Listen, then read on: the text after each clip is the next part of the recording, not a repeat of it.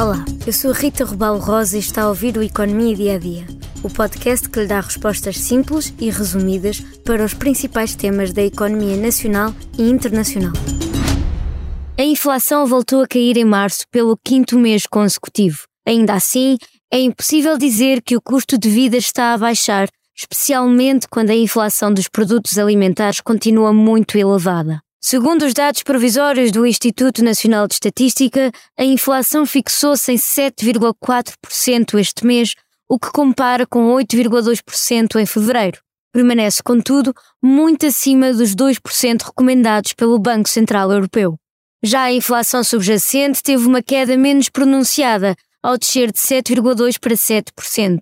Este indicador mede a evolução de um cabaz de bens e serviços excluindo os produtos energéticos e os alimentares não transformados, de forma a agregar os bens que têm mudanças de preços menos frequentes, sendo mais apropriado para refletir a variação do custo de vida.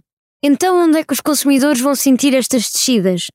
Segundo os dados do INE, é na energia que está o segredo, pois estes produtos viram uma queda de 4,4% dos preços em março. Porém, temos de recordar que foi em março de 2022 que os preços começaram a subir mais acentuadamente, especialmente na energia após a invasão russa da Ucrânia.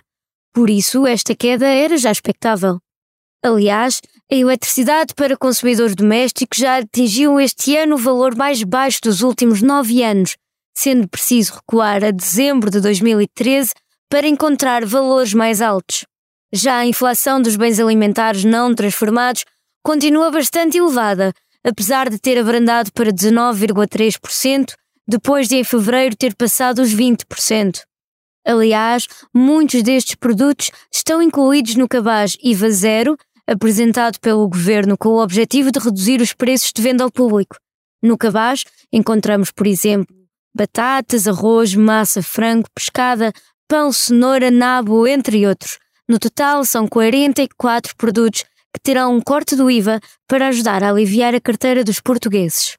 Este episódio do Economia Dia a Dia fica por aqui, mas antes da despedida, convido a ouvir o mais recente episódio do podcast de Viva Voz de Miguel Sousa Tavares, que fala das declarações de Ventura sobre o ataque no centro ismaelita, a descida do IVA, dos resultados da TAP, entre outros temas. Obrigada por estar desse lado. Se tem questões ou dúvidas que gostaria de ver explicadas no Economia Dia a Dia, envie o um e-mail para rrrosa.expresso.empresa.pt. Voltamos amanhã com mais novidades económicas.